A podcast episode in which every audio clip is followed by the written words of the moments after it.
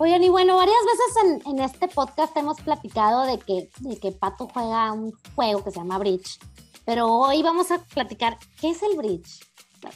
¿Qué es? ¿Es un juego de qué tipo? ¿Quién lo juega? ¿Para qué sirve? Si quiero jugar y me interesa, ¿a dónde voy? ¿Qué onda, Pato? ¿Cómo estás, Mariux? Oye, pues tenemos aquí nada menos y nada más que a Gonzalo Rubio, que es jugador profesional de Bridge y, creo que te puede empezar a ayudar a contestar todas esas preguntas. Tantas preguntas, Gonzalo, bienvenido. Hola, muchas gracias por la invitación. Muy contento de estar con ustedes en su, en su programa, que ya visto. más contentos nosotros. Cuéntanos primero tú de dónde eres. Bueno, yo soy chileno, yo vivo hoy día en Santiago de Chile nací en Punta Arenas, que es una ciudad que está es de las más al sur que hay en Chile, la ciudad, una de las ciudades más australes del, del mundo, que está justo ahí frente al estrecho de Magallanes, plena Patagonia, cerca de las torres del Paine, que es la octava maravilla del mundo. Al fin del mundo, ahí nací yo, muy cerquita de los pingüinos. Y eh, ahí hice todo el, todo el colegio y luego me vine a Santiago para seguir con la universidad. Y ahí aprendí a jugar bridge en esa ciudad. Punta Arenas es una ciudad muy austral que efectivamente fue fundada y colonizada por eh, eh, colonias inmigrantes dentro de una de, de ellas, una colonia inglesa importante. Y por eso que llegó el bridge a Punta Arenas. Esta ciudad, yo insisto, la más austral del mundo, eh, tiene el club de bridge más antiguo de Chile, que fue fundado en 1933. Es más antiguo que el club que se fundó aquí en Santiago. Entonces digamos que la procedencia del bridge es inglesa, ¿verdad? O sea, de ahí, ahí nació, ¿o qué? Eh, mira, la procedencia del bridge nadie lo sabe a ciencia cierta. Hay teorías, se desarrolló mucho en Inglaterra, posteriormente siguió el siglo pasado en Estados Unidos, pero hay, hay teorías que se jugó, se jugó en España, tiene relación con un juego de cartas chino, que al parecer también hay, hay un nexo muy importante. Bueno, como ya sabemos, los chinos inventaron casi todo, incluidos los juegos y los deportes. Así que sí, gracias, a, bueno, gracias a inmigración y, inglesa de, de, de, mi ciudad, es que yo me acerqué al bridge. Yo llegué al bridge sin saber exactamente qué es lo que era, porque en mi casa mi mamá jugaba, juega bridge. Y en Punta Arenas había un club de bridge y nosotros éramos muy chicos y mi mamá salía a este club de bridge. Y para nosotros siempre fue un misterio por un par de, años, nunca supimos bien qué era, solo veíamos un par de libros que tenía ahí en su mesa de luz, en su velador, unos libros que, que, que ella leía constantemente, que era era el bridge. Y cuando le preguntábamos efectivamente qué es el bridge, nos decía es un juego de cartas que es muy difícil explicar y como nunca tenía mucho tiempo, está muy chico para aprender y bueno, y nosotros lo único que sabíamos es que era, que era un juego de cartas, nada más que eso. Y el, este club, bueno, esta es una ciudad que la gente migra mucho, entonces empezó al parecer a perder eh, jugadores, hicieron unas clases para los hijos de los socios de este club, si querían ir a aprender. Entonces mi mamá dijo, bueno, vayan los que tanto que me han preguntado qué es el bridge, vayan, vayan y vean. Porque, vayan y vean porque se va, se va, se va a iniciar un, un curso. Bueno, yo estaba en el colegio, tendría unos 14 años, es decir, hace exactamente 40 años atrás. En el colegio y nos gustaba mucho y era muy chévere porque eh, eh, la sede era una sede muy linda que funcionaba un hotel, era, eh, eso ya lo hacía muy atractivo, era gente conocida y mi mejor amigo, uno de, de mis mejores amigos de esa época, sus papás jugaban bridge, estaban en este mismo club, entonces él era mi amigo amigo, ¿no? Y, y bueno, nos metimos juntos y vamos a ver qué es esto, que la verdad que no teníamos idea de que se trataba, solo que se practicaba con cartas. ¿Y de qué se trata?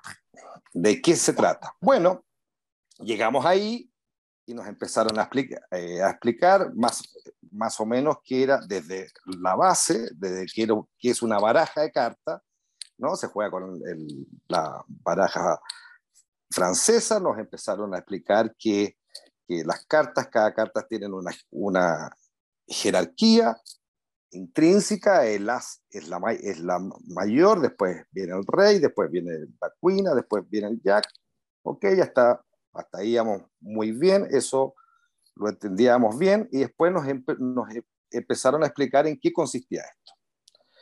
Entonces, este es un juego que tiene una sola modalidad de, de, ser practicada, que es una pareja contra otra. Es decir, en una mesa se sienta una pareja en una posición y en la otra posición se sienta otra pareja. Es decir, solamente puede ser jugado entre cuatro personas, no puede ser jugado ni entre dos, ni entre tres, menos de, de una. Y es dos contra dos se reparte la baraja entera, que consta de, de 52 cartas, decir, a cada uno de los jugadores de estos cuatro le llegan 13 cartas, es decir, está toda la baraja repartida entre los cuatro jugadores. Y tiene dos partes. La primera, se trata que cada pareja trate de alguna forma de decirle qué, cuáles son las cartas que tiene en su mano. Entonces, por supuesto que no le puede decir, mira, yo tengo eh, dos ases, un rey, etcétera, un, nueve, estas cartas, y de qué pintas son. Hay cuatro pintas en la baraja, pic, corazón, diamante y trébol, y entonces hay un mecanismo, hay un vocabulario, en el fondo, que es universal, que eh, para, para decir, tratar de decirle a tu compañero, a su vez, los contrarios también tratan, se, se informan qué cartas tienen porque es una referencia acerca del potencial que tiene cada mano. Como todos los juegos, es mejor que, que, te, que tú recibas puras cartas altas, ¿no? Haces, reyes. Ok, o sea, eso sí se parece a las cartas normales. que son las cartas normales. Es la baraja francesa con la que se juega blackjack. Y las más grandes son las más importantes, igual que y las más grandes son y, y, las más grandes son las más importantes. ¿Y por qué? Uno trata de decirle a su, a, su compañero, porque efectivamente las cartas en la segunda parte se juegan, hay una, en, esta, en, esta, en esta parte que se llama remate en el fondo, yo me comprometo con mi, con mi compañero hacer cierto número de basas. ¿Qué es una basa? Que, es la base del bridge. Una basa es cuando cada jugador juega una carta de la misma pinta y la mayor de las cuatro es la que gana la base. Como se reparten 13 cartas a cada uno, hay 13 basas. Entonces, si yo, yo inicio una basa, juego, por ejemplo, el 5 de corazón. Esto se juega en sentido horario. El que sigue, que es un contrario mío, juega el 7 de corazón. Mi compañero juega el 10 de corazón. Y este señor, en la última posición, juega el as de corazón. Es decir, cada uno jugó una carta. El as de corazón fue, la mayor en esa base, por lo tanto, gana esa base ese señor que ganó la base, la, base 1, digamos, de estas 13, inicia la segunda base y puede jugar la carta del número y la pinta que él quiera, la juega y cada uno nuevamente tiene que jugar, en el caso que tenga la misma pinta, y el que juega la carta mayor se gana esta nueva base. Hay 13 bases, ¿no? Porque cada, cada, uno tiene 13 13 cartas. Entonces, en esta primera parte, donde yo te digo que se llama el remate, yo trato de, sin ver las cartas y, sin que mi compañero me haga señas, digamos, porque hay algunos otros juegos que yo te puedo hacer señas, ¿no? Decirte escondido qué cartas tengo. Cuando yo te informo las cartas, cuando yo le informo a mi compañero, mi compañero me informa a mí y a, y a su vez la pareja que están contra mía también se está informando qué cartas tienen, nosotros podemos estimar el potencial de bazas que vamos a hacer. Si yo sé que mi compañero tiene muchos ases, muchas cartas altas, y yo también, bueno, nosotros nos podemos comprometer a hacer muchas bazas, incluso, incluso las 13 bazas, hacerlas todas, ¿no? Ese, ese, ese es básicamente el principio. ¿Qué es lo complejo? Bueno, la forma de jugar las cartas no es indiferente, es decir, hay una forma técnica, ¿no? De que tú puedes lograr con las mismas cartas hacer más bazas. Mi compañero y yo, si las jugamos de cierta forma, puede ser que o en las primeras o en las últimas bazas, si administramos mejor nuestras cartas, podemos hacer más de estas, de estas bazas. Y entran conceptos estadísticos y probabilísticos, porque cuando yo estoy jugando, yo no estoy viendo las cartas de los contrarios, ¿no? Cuando se juegan estas bazas, yo no veo las cartas. Entonces, si yo quiero eh, hacer el mejor juego posible, yo tengo que hacer una apuesta probabilística de cómo debieran estar distribuidas las cartas. Aquí la estadística tiene mucho que ver, ¿no? Si uno reparte las cartas siempre estadísticamente hay una forma, hay formas que se, eh, eh, que se empiezan de distribuciones a repetir, ¿no? Entonces, eh, esto hace que se, que se transforme en algo como uno quiera hacerlo, más o menos complejo. Y cuando, bueno, volviendo, cuando yo entré a estas clases, digamos, que me hicieron cuatro, cuatro clases, eh, tú puedes en el fondo enfocarlo de la forma que tú quieras, o muy social, como cualquier juego, como cualquier juego simple. Hay gente que juega nada más que su casa, ¿no? Y juega y se junta y juega, eh, eh, no sé si bien o mal, digamos, pero tú juegas. O cada vez tú puedes ir mejorando, ¿no? Aprendiendo más y eh, transformarlo en, en una situación deportiva. Porque además de un hobby, en el fondo, esto hace, bueno, ya hace muchos años, 100 años atrás, se transformó en, en, una actividad deportiva, que hay competencias, hay competencias nacionales, hoy día está catalogado, el bridge no es un juego técnicamente, es un deporte, es un deporte ciencia. Es un, sí, es un Comité eh, Olímpico Internacional. Que está el Comité Olímpico Internacional, hay campeonatos mundiales, hay olimpiadas. Eh, ¿Qué es lo que te quiero decir? O sea, a diferencia a lo mejor porque no juegas bridge en Las Vegas. Es una buena pregunta. ¿O sí? Porque no. ¿Por qué no? Por, eh, eh, por bueno, podría ser. De hecho, se, se, se, han hecho campeonatos en Las Vegas. Sí, pero, no es un juego que esté ahí puesto, pues. Ajá. Claro, porque, es muy por, porque el problema cuál es? ¿Qué es lo complejo del bridge? Porque el bridge siempre se ha asociado y se asocia eh, a gente con muchos recursos, a gente que tiene mucho tiempo, porque efectivamente, si uno, hace una comparación con el ajedrez, ¿no? El ajedrez es otro, eh, técnicamente es otro deporte ciencia, ya hay una, hay una federación internacional que se llama Mind Sports, que, que son los deportes de la mente en el fondo, que son, si mal no recuerdo, es el ajedrez, el bridge, las ramas, el Go, que son, el Go es, un juego que se practica, en, no sé, básicamente en países asiáticos, digamos, ¿no? Las damas, yo no sé si lo has escuchado como damas, que, que son juegos muy simples, en el fondo, en, en empezar a jugar. Cuando yo te explico, por ejemplo, el ajedrez, yo te digo, mira, la torre se mueve así, el alfil se mueve así y el peón se mueve así. ¿No? Uno se demora en entender 10 minutos, media hora, una hora, cómo se mueven las piezas. Y técnicamente tú puedes empezar a jugar ajedrez en muy poco tiempo.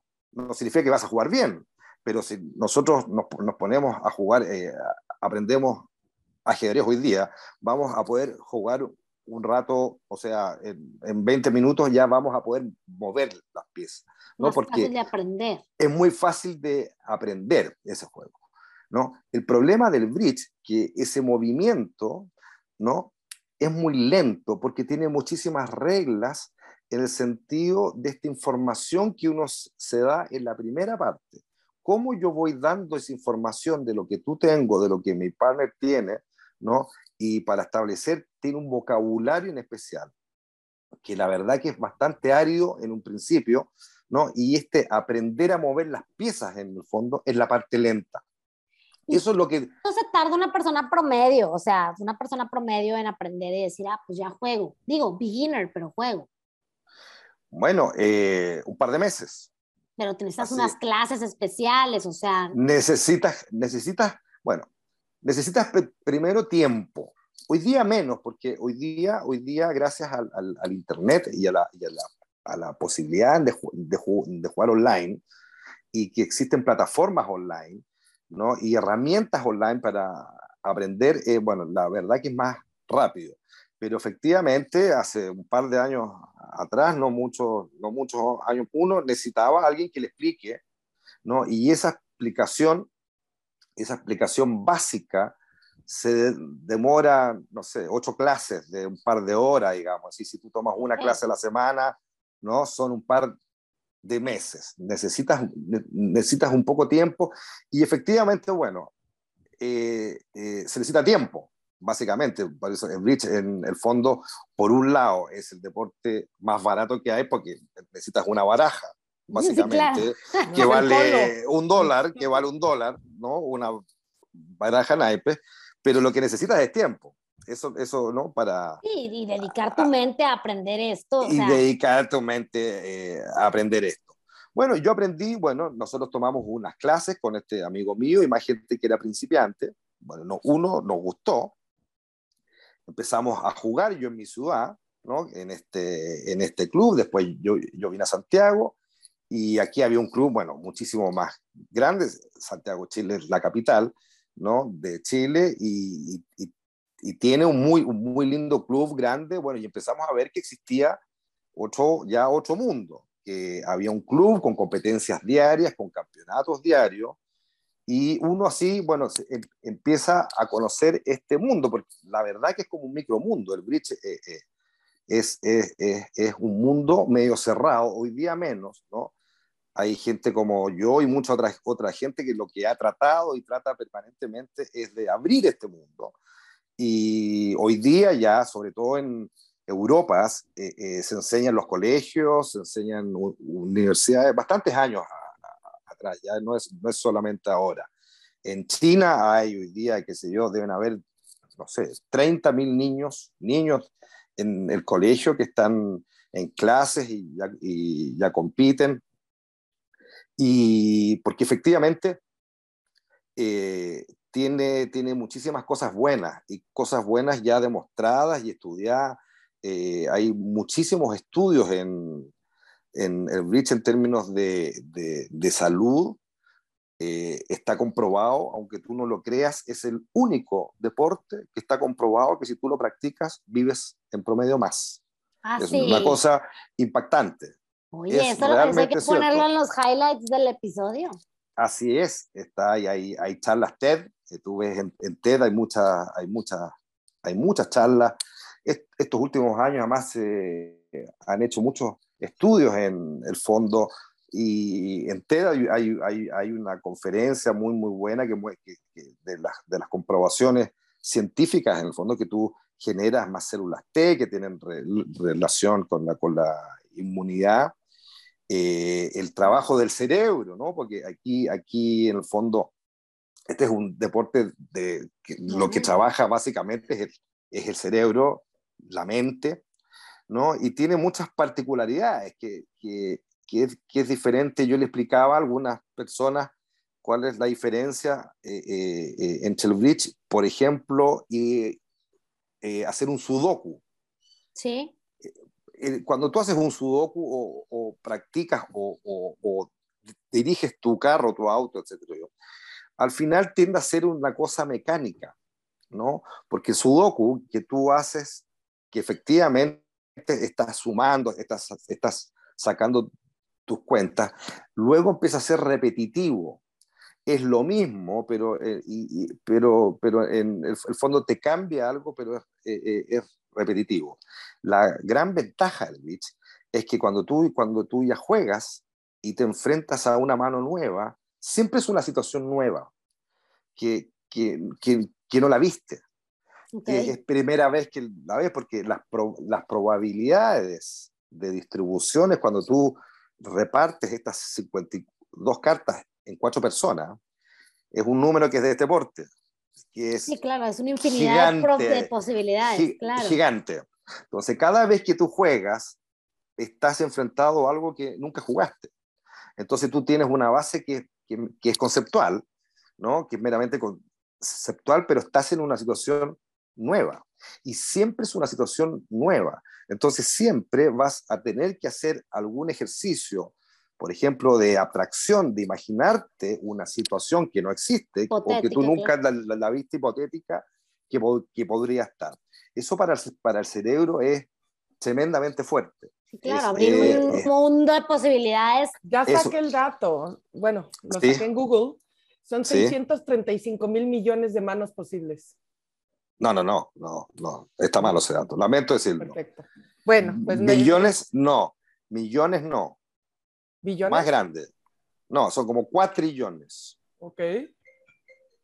Ese lo, pues lo, vamos, lo, lo, vamos, lo, vamos, Perfecto. Creo que es más grande. Es más grande el número. Pero bueno, y siempre te enfrentas, y siempre, y, bueno, pero siempre te vas a enfrentar la probabilidad para que más o menos sepan, un, en un torneo uno juega, ¿cuántas manos, Patricia? Eh, por lo menos al día como unas 55, ¿no? 55 manos. 55 Cada manos. Una con billones de posibilidades, pues ya. Claro, claro, claro. E, en el fondo necesitarías vivir miles de vías para poder decir, no, esto yo ya lo, esto yo ya, yo ya lo vi. ¿no? Siempre es una situación nueva, que te queda una, eh, atrás nada más que tú, la base es el concepto. Así que como es técnicamente, meramente, disculpa la redundancia, técnico, no es solamente así. Se necesita la, la experiencia, eh, aquí vale mucho. Entonces, eh, porque se, uno trata, bueno, como, como todo, de, de, de, partir lo más joven posible, porque en el fondo eh, la experiencia aquí sí es relevante y, y esta otra, otra de las grandes virtudes de este deporte es que lo puedes seguir practicando hasta los 100 años. Ayer una alumna mía, yo también hago clases, está jugando en Estados Unidos, en Miami, un torneo, va a un club y se encuentra permanentemente con dos hermanas que tienen una 101 años y la otra 102. Wow. ¿no? Y son dos, son dos hermanas. Uh, yo, yo vi por ahí, incluso le hicieron un, un reportaje en la televisión en, en Estados Unidos cuando llegaron, las, las dos ya tenían 100 o más y siguen jugando. Entonces, eh, tú puedes ver que eh, hay campeonatos que de, de, repente está jugando eh, la abuela, el hijo y el nieto. ¿no? Hay tres generaciones y que están compartiendo el mismo, la misma disciplina, el mismo juego, el mismo encanto. Eso, bueno, es muy difícil verlo en, otra, en, en, en otro deporte o en cualquier otra eh, actividad que tú puedas ir con tu hijo, con tu papá. Eh, la Patricia ahí juega con su padre, que, que es un jugador de nivel mundial, ¿no? ¿no? sé si lo ha contado por ahí, pero mi, tocayo. Posteo que me tocó verlo ahí en acción dando una clase y todo.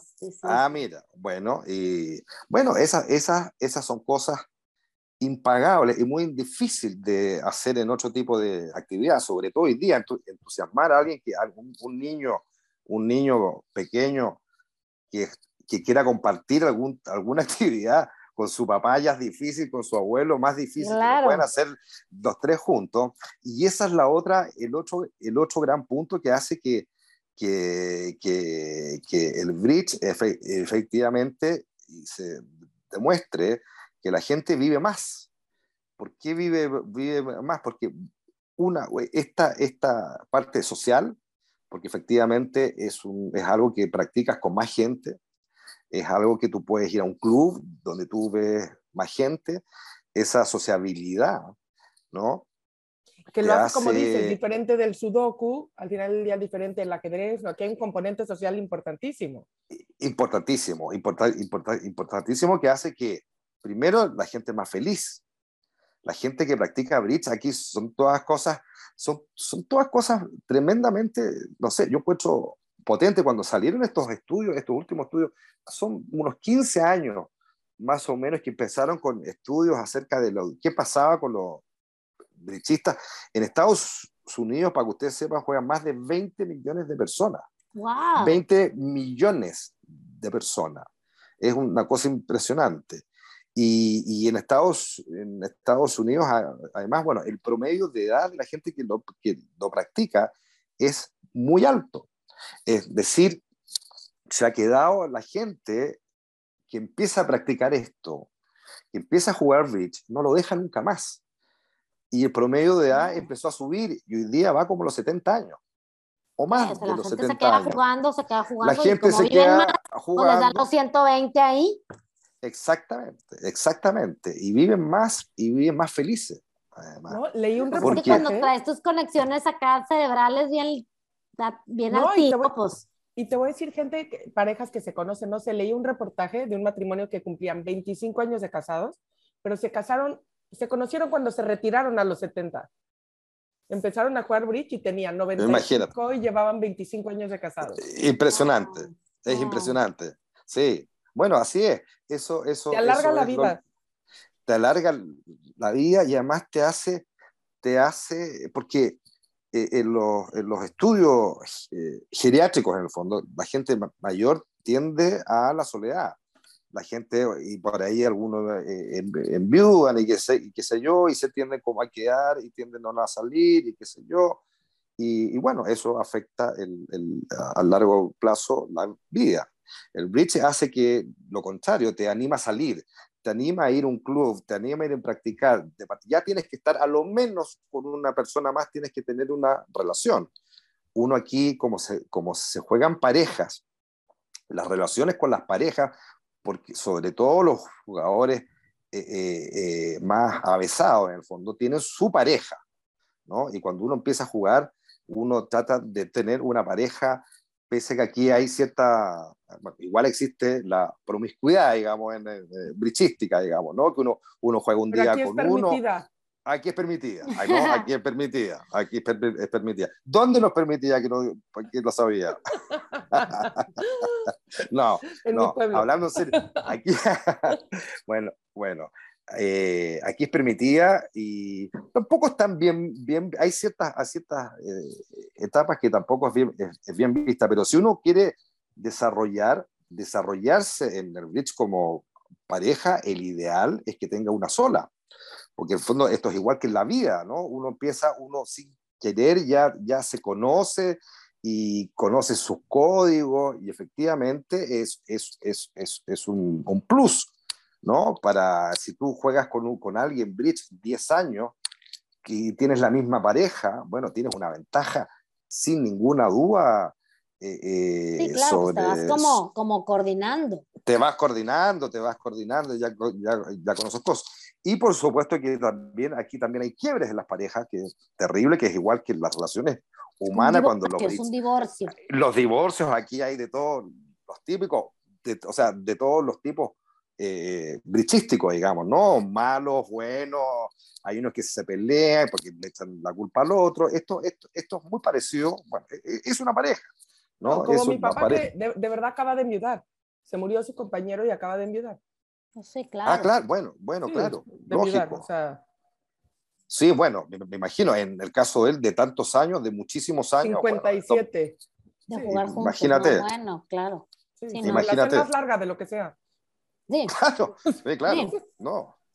Sí, Oye, hay gente y- que lleva, sí, perdón, sí. o sea, como que ahorita que todo esto que me cuentas, como que se me viene a la mente que, o sea, tú como profesional del bridge, ¿qué? O sea, de, de- das, porque das, das clases, pero en los torneos ganas dinero, ganas solo un reconocimiento y medalla de oro como en las Olimpiadas. O sea, ¿cómo, ¿en qué consiste este tema de ser profesional? Y, y, y ahora sí que de qué vives. Bueno, bueno, vamos vamos a eso. Bueno, eh, el, el- el 99% de los jugadores de bridge en el mundo, o 98 voy a decir para, para no ser tan exacto, son jugadores amateur, en el sentido que nadie gana un peso por jugar bridge. ¿no? Eh, los, los, campeonatos, eh, ya el bridge competitivo, tampoco en general ni siquiera tienen premio. Aquí uno lo, lo, que se lleva es el aplauso y los buenos deseos de la gente y nada más, ¿no? Okay.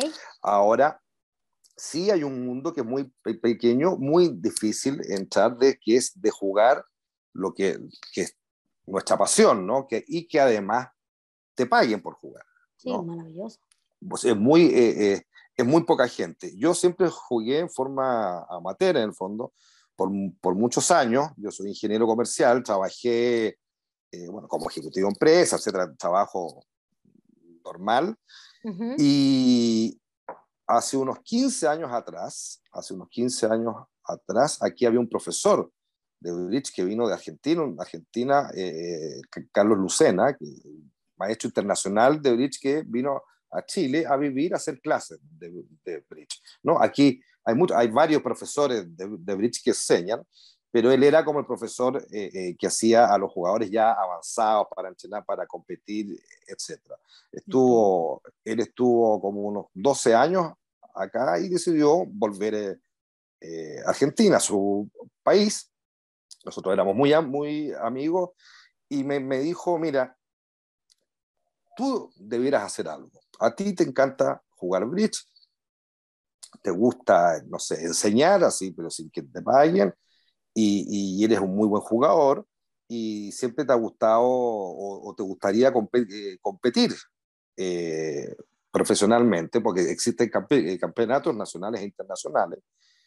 Y bueno, porque ¿cuál es el problema? Cuando tú quieres competir, ir a un torneo a un lado u otro lado u otro lado, bueno, necesitas tiempo. La mayoría, el 99% de los seres humanos tenemos que trabajar y no podemos ir a un torneo una semana, no sé, a México, después la otra semana a otro lado, etcétera, salvo o que no necesitamos trabajar o que tengamos otra fuente de ingreso.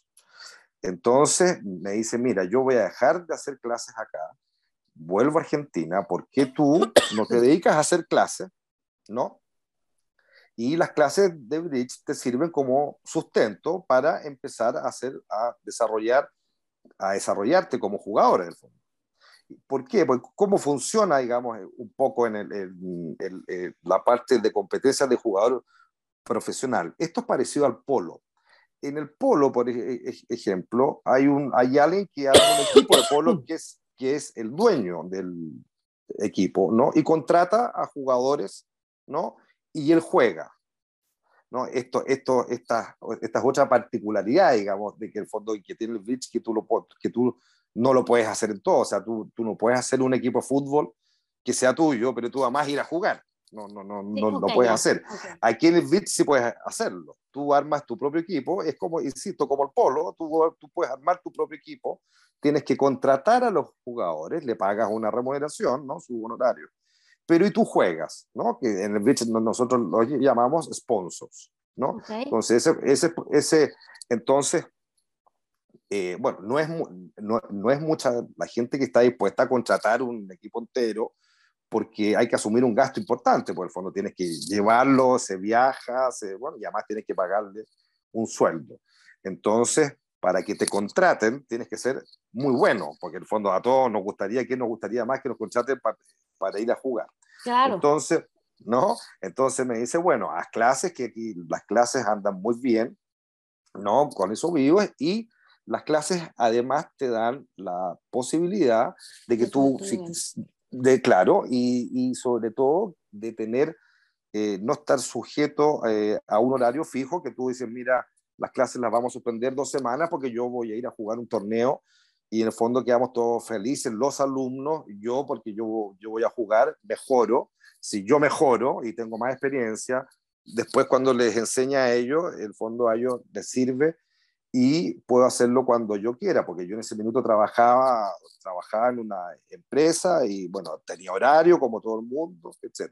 Entonces dejé mi trabajo, dejé mi trabajo, fue una, una apuesta, bueno, súper importante de mi vida, la hice un poco antes de los 40 años, ¿no? que en general, en general no se da mucho porque se da antes, ¿no? y sobre, sobre todo hoy día los jugadores de bridge que se destacan ya empiezan a jugar profesionalmente un poco más jóvenes, digamos.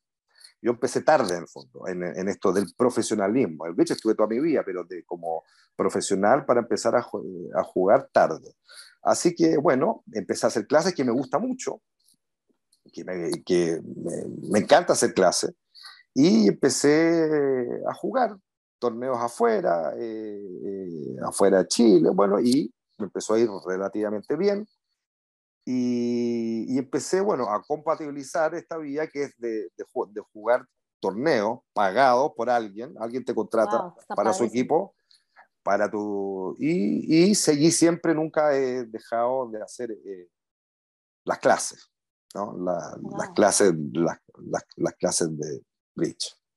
Así que nada, bueno, es, es, es, es, un sueño en el fondo poder hacer eh, que tú puedas hacer lo que te guste y que te paguen. Que te paguen, digamos, claro, por, me parece algo padrísimo.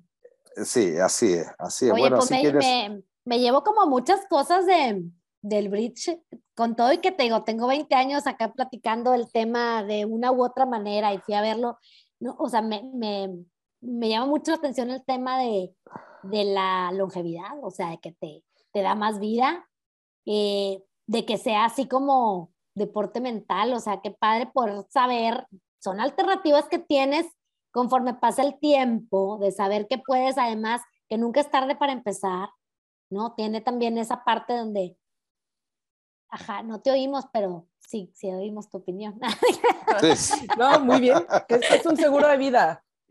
Eso, claro. Eso, eso es muy bien lo que dice la, la Yo estoy completamente de acuerdo con es, es exactamente, es exactamente eso. Quizás yo le digo, mira, el, el, el bridge hay veces, eh, bueno, la Patricia sabe muy bien que al principio la gente siente como que no va a aprender, porque hablando en serio, al principio es medio aburrido porque uno no, no entiende nada. Es complejo, ajá, o sea, me es quiero imaginar por que lo, es por, sí, por lo complejo. Por lo complejo se hace medio aburrido, entonces yo, yo, yo le digo paciencia, paciencia, todos aprenden, no hay nadie que no pueda aprender y no hay ninguna edad que tú no puedas aprender. Y tú sabes que eso está demostrado. Eso es otra, eso es otra cosa que también. Eso le da es mucha bien... ventaja a todos los deportes, sobre todo los físicos, ¿verdad? O sea, ahí me da lo que no te coordina el cuerpo, ya no puedes a lo mejor aprender tenis o aprender básquetbol, o sea, te, te, te caes y te rompes. Así es. Bueno, hay un estudio argentino que es bien nuevo, ¿ah? es bien nuevo. No tiene, yo creo que tiene unos 5 o 6 años. Porque siempre estaba la, la, idea que había alguna edad que tú no podías aprender nada.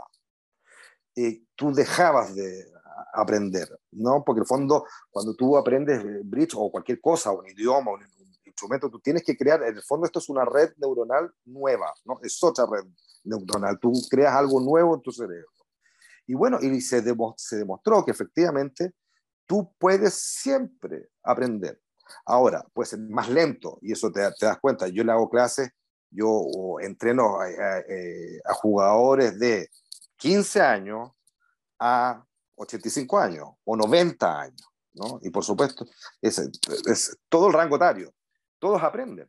Efectivamente, todos a, a, aprenden. Ahora, los mayores, bueno, bastante más lento que un niño de 20 años, bueno, no sabe, o de 20 años son una esponja en fondo y claro. aprenden nada. Los más grandes, bueno, aprenden, aprenden más lento, pero todos aprenden. Entonces, hay, hay, hay, yo les digo a la gente, bueno, usted está, está haciendo, este es un seguro, como dice la Patricia, este es un seguro para tu vejez o es una inversión para tu vejez, claro. ¿no? Es cosa, mira, yo, mira, yo digo, miren en Estados Unidos, en Florida, qué, sé yo, la cantidad de gente que juega bridge, sobre todo cada vez más adultos, son casi todos, digamos, ¿no? Entonces, cuando no, no vas a estar nunca solo. Esa, ese, ese, es el otro gran tema del bridge, ¿no? ¿no? Porque al final, bueno, se juega en pareja, lo practicas en un club, si acaso quieres, o en tu casa, quizás no necesitas competir además, tú puedes, puede ser un hobby, que lo, hay, hay, gente que nunca ha pisado un club de bridge y ya juegan en sus casas, juegan entre la familia, juegan los fines de semana, no, no, no, necesitas competir, pero lo que sí, no vas a estar nunca solo. Eh, fíjate lo que pasó en la pandemia, esto un poquito gracias a Bill Gates, ¿no? Bill Gates él lo dice en su entrevista y en Netflix, en su reportaje en Netflix, él habla de Bridge. ¿no? Él es un jugador, ¿no? Él, él, él, juega, él juega bridge, él juega, él juega, él juega bridge hace muchos años, permanentemente. Ahora está en un campeonato nacional en Estados Unidos. Warren Buffett igual juegan. Ellos dos siempre salen, bueno, porque son ellos, digamos, uh -huh. aparecen hablando de, de, el bridge, pero sobre todo Bill, Bill Gates, ¿no? Porque hace, hace ya unos, no sé, casi 20 años que se empezó a desarrollar una plataforma para jugar bridge online. ¿no? Y esta plataforma que básicamente la hizo un ex programador de Microsoft y siempre estuvo atrás Bill Gates, ¿no? En que se desarrolle este proyecto que no es solamente para jugar Bridge Online, sino que además tiene herramientas para hacer clases online. Wow. ¿no? Y, siempre, y partió para incentivar las competencias interuniversitarias mundiales, ¿no? Porque hay un bridge uni, eh, universitario, hay un bridge escolar, eh, etcétera. Bueno, y cuando comenzó la pandemia hace ya casi dos años, los jugadores de bridge, la verdad que fuimos unos privilegiados. ¿Por qué? Porque partió esta pandemia y el mundo no tenía nada más que hacer que ver Netflix, ¿no? Llegó un minuto que uno ya no podía ver más sí, Netflix ya ni más series, ya atrofiado. De... Bueno, nosotros teníamos esta plataforma online, ¿no? Para jugar bridge y que funciona perfectamente bien y todos los, jugadores de Bridge, bueno, yo creo que leen un, po, un poquito la vida. Algunos no mataron a su mujer, mujeres no mataron a su marido, ¿no? Porque tuvieron este desahogo que pudieron, pudimos seguir haciendo. Yo seguía haciendo clases, de, seguía haciendo clases online. No, hiciste unos torneos online. increíbles internacionales. Hice, hice, tor hice torneos, conocimos gente, así es, la Patricia participó en esos torneos, se hizo una Copa México además, eh, no, la verdad que, que, nosotros tuvimos suerte y fuimos privilegiados, tuvimos mucha suerte porque pod podíamos jugar bridge el día entero, ¿no? Torneos, claro. mir mirar torneos, conversar, ver, ver bueno. No, y conocer eh, a toda esta gente, ¿no? Que alrededor del mundo juega, porque a veces aunque, aunque vayan a los torneos, no todos pueden ir. ¿Estás de acuerdo? Así con es. esta plataforma, pues ya fue manera de conectarse entre todos.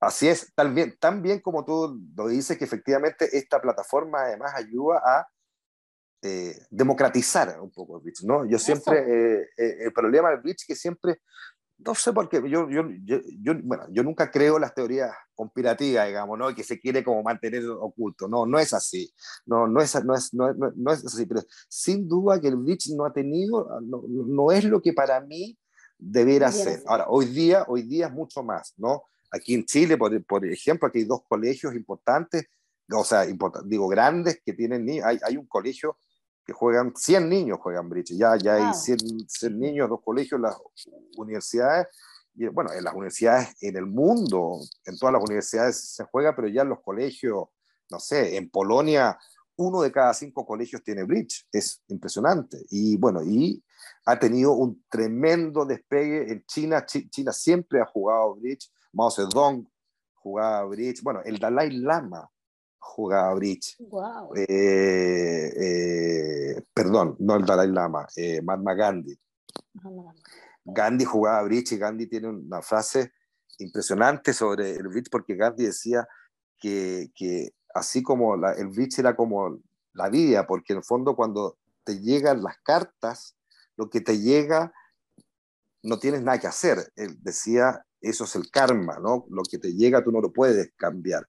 Pero claro. cómo la juegues ahora, cómo eso la juegues, sí es, lo que, es lo que tú haces con tu vida y eso se llama dharma. Él decía wow. el bridge, el bridge es, es la karma, definición del karma y dharma, cómo haces tu vida.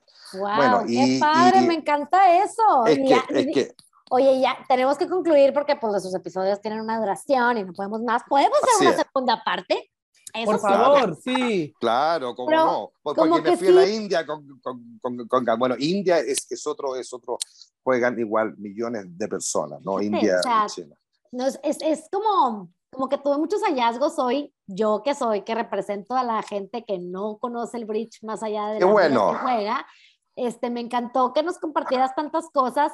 Me quedo mucho con eso, o sea, a ver, uno, nunca es tarde para empezar y si ya estás buscando ahorita algo que hacer y cómo ocupar tu mente y cómo desarrollar nuevas habilidades en tu cerebro, busca tu club de bridge más cercano o busca Así la es. plataforma y empieza a Literal. tomar clases si quieres con Gonzalo que está en, en- en Chile, o sea, Así es. es posible es. hacerlo y se puede.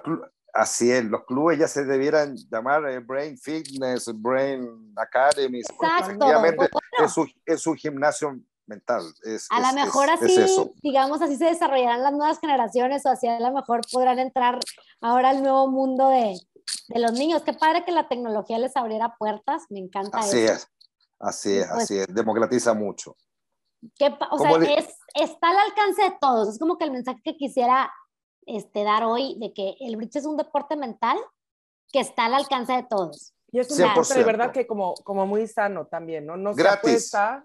Ya, es Gratis. absolutamente. La plataforma, la plataforma para jugar Bridge Online dentro de su misión, cuando la crearon las personas de Microsoft, en su misión está que tú toda siempre vas a poder jugar gratis al Bridge Online.